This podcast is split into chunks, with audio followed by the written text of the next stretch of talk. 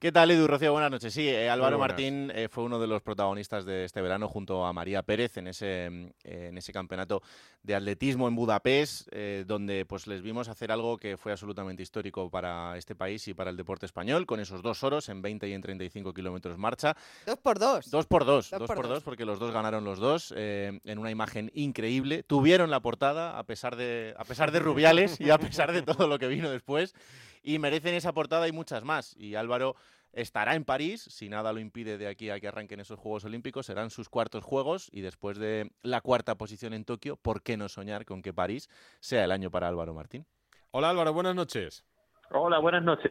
Nunca París fue una ciudad tan deseada para nadie como para ti eh, en esta ocasión. Y se juntan muchas cosas, ¿no? No solo por el mejor momento de mi carrera deportiva, sino también porque está cerca, no tenemos que desplazarnos como tuvimos que desplazar a Tokio o los anteriores que fueron Río de Janeiro, o sea que hay bastantes cosas que, que invitan al optimismo. O sea que estás planeando llevarte a toda la familia, ¿no? Que hablas de, de la cercanía, iros allí, que tengáis todos mucha afición. Claro, no, evidentemente, pues para la gente que nos pueda seguir, porque entre que Tokio con el tema del COVID era imposible, pero además, si no hubiese habido COVID, era, era un viaje muy largo, era muy caro, que París también es muy caro, pues bueno, pues todo que esté tan cerca, pues a, me invita a soñar que familia y amigos míos puedan venir a verme. Y además tú lo tienes fácil. claro, lo tienes fácil, no te tienes que gastar el dinero en entradas. Claro. Correcto. Eso sí, luego, claro, eh, el clima ya también. Bueno, París en verano hará calor, pero para estar en la calle yo creo que, se estará muy bien. Exacto, sí. Bueno, además, eh, claro, va a ser como uno de los grandes favoritos. Llegas como campeón del mundo. No sé si eso es una ilusión, es una presión extra, es una motivación. Pues mira, eh, has dicho una palabra que nosotros la cambiamos siempre en la marcha española, que has dicho presión, y eso decimos responsabilidad. Siempre en la marcha española, cuando acudimos a unos Juegos Olímpicos, vamos con la responsabilidad de intentar conseguir una medalla olímpica. Si pueden caer más, pues que sean más, pero siempre vamos con esa responsabilidad. En los anteriores Juegos hicimos tres cuartos puestos en la marcha española, y eso para nosotros fue un palo muy duro, porque es verdad que, bueno, eran grandes resultados, pero se nos escapó esa oportunidad. Y entonces, ahora afrontamos los Juegos de París pues con esa responsabilidad, tanto mía como de María, como de otros compañeros o compañeras, de intentar conseguir una o, ojalá que sean más medallas. Eh, habías competido siempre en la distancia de 20 kilómetros, cuando has tenido tus mejores éxitos y en los anteriores Juegos Olímpicos, tanto en eh, Londres como en Río, como en Tokio. ¿Qué ventaja tienes al haber competido en 20 frente a los que se tengan que reciclar de los 35? Que se elimina pues la distancia de los 35. Claro, pues yo tengo la pues yo tengo sobre todo la experiencia, la experiencia es un grado, eh, siempre ha sido digamos la, la distancia a la que mejor me ha venido bien, incluso más que por ejemplo estos últimos años el 35. ¿Por qué? Así que estoy pues por, por mis condiciones fisiológicas, al final aunque aunque va a sonar un poco raro, la prueba de 20 es una prueba casi más de velocistas que de los fonderos que son las del 35 y el 50. Entonces, esas condiciones de velocidad pues yo las tengo más en el 20 que le que en el 35. Entonces, aquellos que quieran bajar del 35 al 20, pues tienen más problemas para adaptarse a la distancia. Eh, yo creo que, yo creo que eh, bueno, vienes de conseguir esa medalla de chocolate, que yo creo que la palabra chocolate solo tiene una acepción negativa, ¿no? Cuando es precisamente ese, ese cuarto, ese cuarto puesto, ¿no? Que, decías antes que fue amargo para ti.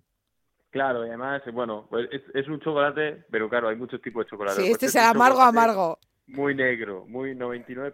Pero te voy a decir una cosa, eh, a mí me encanta el chocolate negro, el 99% incluso. y con el paso del tiempo, cuando tú la primera vez que pruebas este tipo de chocolate, no te gusta, ¿no? Pues quedas cuarto, en el primer momento no te gusta. Pero con el paso del tiempo vas empezando a testearlo más, a gustarlo más, a pensarlo más y piensas que ese sabor tan amargo se vuelve dulce porque creo que en mi caso yo hice todo lo que podía hacer y hubo tres personas que fueron mejor que yo, así que darles la mano, enhorabuena, y a seguir nosotros entrenando porque ya te digo que ese chocolate amargo, que es muy amargo, muy negro, esa, esa ahora, ahora me gusta. Es verdad que cuando empecemos a hacer las quinielas, ¿no? De cuántas medallas conseguiremos eh, en París, eh, a la marcha española le, le, vamos a poner más de, más de una en esas, en esas quinielas. Eh, yo no sé si con vuestro éxito bueno, no sé si será repetible alguna vez, dos oros eh, de dos deportistas españoles. Eh, ¿Tú has notado que la marcha ha crecido? ¿No? Porque dices, la gente que hace atletismo, ves mucha gente corriendo por la calle, eh, hay mucha gente que, juega al fútbol, que juega al baloncesto, que juega al rugby, eh, pero hay muchos marchadores. Alguna vez yo en la casa de campo he visto a gente haciendo marcha, pero no es algo muy habitual. No sé si habéis conseguido llevar también este deporte un poco al aspecto más popular o al aspecto más de base para que haya más, al calor un poco de, los éxitos de nuestra marcha. Pues mira, yo te voy a dar una razón de por qué a lo mejor incluso es mejor la marcha que la carrera, que el correr. Cuando nosotros, o sea, cuando una persona tiene a lo mejor problemas de sobrepeso y demás y el médico le dice hace ejercicio, sale a correr, lo más seguro es que esa persona se lesione por una cuestión de que la carrera tiene mucho más impacto, Y, y, va a sufrir más dolor en las articulaciones. En la, en la marcha, aunque no lo creamos, porque nos ve así un poco con un haciendo un ejercicio un poco exagerado, pero la marcha, digamos, la caminata popular es mucho más saludable que incluso la carrera. Entonces yo invito a la gente a que eso, el que quiera hacer ejercicio y a lo mejor pues en la carrera todavía en una fase inicial pues no es lo más indicado, pruebe la marcha y luego pues ya si quiere seguir que siga marchando o, se ponga a correr. Dicho todo esto, es verdad que después de estos éxitos es increíble ¿no? la repercusión que he tenido y la verdad es que siempre nosotros hemos tenido muy buena escuela y siempre ha habido marchadores y marchadores que han seguido surgiendo. Y yo espero que después de este éxito pues no solo quedemos con, conmigo y con María, sino que, que, a raíz de esto puedan venir otros más marchadores y puedan igualar por la hazaña que hemos hecho María y yo, aunque sea muy difícil. Oye Álvaro, pero yo en, la prueba de marcha de los Juegos Olímpicos he visto eh, que os pasan bestialidades, de deshidrataciones, eh, de gente que se va al suelo directamente. El deporte de alto nivel muchas veces no es sano y esto es, esto es una realidad, pero pero es verdad que es un deporte que se puede ajustar mucho a lo que haga la gente por la calle, pero sin llegar a vuestras distancias. Bueno, a ver, yo te, yo te voy a matizar una cosa. El deporte de alto nivel no es saludable. No es que sea alguna vez, no es saludable, porque al final tú piensas que estamos poniendo nuestro cuerpo al 100% mm. y eso tiene un desgaste no solo físico, sino también psicológico y por eso es temporal, ¿no? A lo, lo que hay que invitar a la gente a que lleve una vida más saludable porque hacer deporte de manera esporádica y para mantenerse sano, eso lo puedes hacer durante toda tu vida. Ahora, el deporte de alto nivel tiene que ser unos años muy concretos, pues luego pues los achaques físicos y, psicológicos que, pues, que puedes estar, que estás comprometiendo tu salud. Así que yo, yo diría que el deporte de alto nivel no es saludable. ¿Qué más eh, hacer 20 kilómetros en marcha que 20 kilómetros corriendo? Pues en mi caso, para mí es mucho más fácil hacer 20 kilómetros marchando que 20 kilómetros corriendo. Lo digo en serio. En mi caso. Luego algún corredor te dirá que, al revés, ¿no? Pero al final, pues eso es como ya estés acostumbrado tu biomecánica o, tus músculos a, ese tipo de esfuerzo y, cómo se hace ese esfuerzo. Claro, ¿y quién te prepara para la marcha? Porque alguien puede decir, este va a ser muy bueno corriendo cuando está en una escuela de atletismo siendo joven y, empieza a correr distancias y se adapta a la que es mejor para él. Pero quiero decir, por el retiro no vemos gente haciendo marcha. Entonces, eh, ¿quién te dice, oye Álvaro, pues lo tuyo va a ser la marcha? ¿Y, cómo lo ven? Bueno, mira, la, cosa es que el atletismo es un deporte muy complejo porque tiene unas diferentes disciplinas que no tienen que ver la una con la otra. No es lo mismo mm. un velocista que un mediofondista, que un lanzador, que un saltador, que un marchador o un maratoniano. En el caso de la marcha es verdad que requiere un componente técnico que necesita de grandes entrenadores especializados. Al final, todo el mundo sabemos correr, aunque corramos muy mal técnicamente. Esto en la marcha no podría pasar, porque tú tienes que saber marchar bien para poder marchar. En cambio, tú puedes correr muy mal y puedes estar corriendo. Vale, ¿y cómo empiezas a marchar? Vale, pues en mi caso fue porque yo era corredor, tuve un problema en la, rodilla de, que me dolía mucho porque estaba creciendo, tenía 13 años y no podía correr porque me dolía mucho el impacto de la carrera. Y mi entrenador, que mi hermana mayor ya estaba marchando, me dice, oye, ¿por qué no pruebas a marchar ya que hay menos impacto de la carrera? Y, y yo empecé así a marchar precisamente porque no quería perder mi estado de forma ni estar parado y veía que marchando pues no me dolía la rodilla, pues sigo marchando. Y así es como descubrí una disciplina que me decanté porque me enamoró y me gustaba más que correr. Oye, pero cuéntale a la gente, ¿a qué velocidad corréis? Bueno, corréis. Marcháis. marcháis, marcháis el kilómetro. Vale, pues por ejemplo, en los 20 kilómetros yo voy a una media de 3.52 el Es que claro, claro. O sea, es que hay mucha gente que corre que corriendo eh, nos pilla.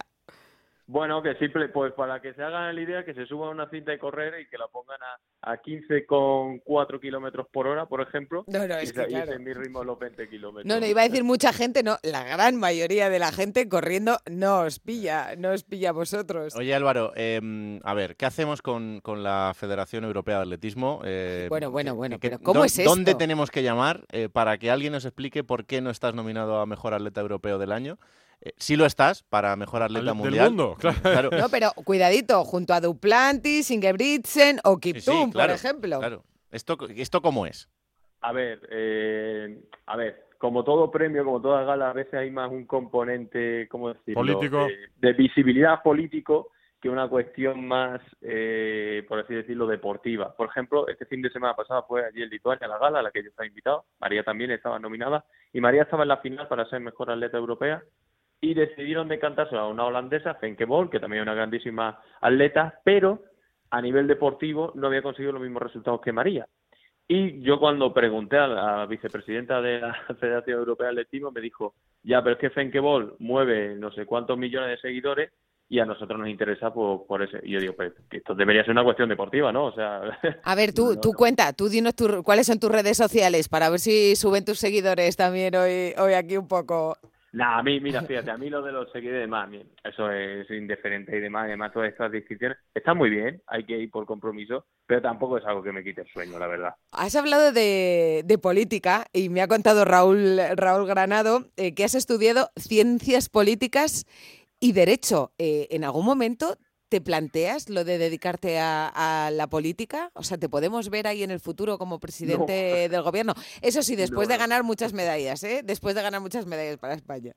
No, no, no, mira, y además sí soy graduado en Ciencias Políticas, ya recientemente graduado en Derecho, pero me han, me han tentado con ofertas políticas y las he rechazado de, de, todas las partes del espectro político. Ah, mira. Y, y la cosa es porque ahora mismo yo también estoy mir- mirando más el tema de, por ejemplo, la abogacía, que me llama más la atención, pero nada, la política a mí no, no, no me llama nada la atención. Me gusta estudiarla, pero ejercerla creo que es un salto muy diferente.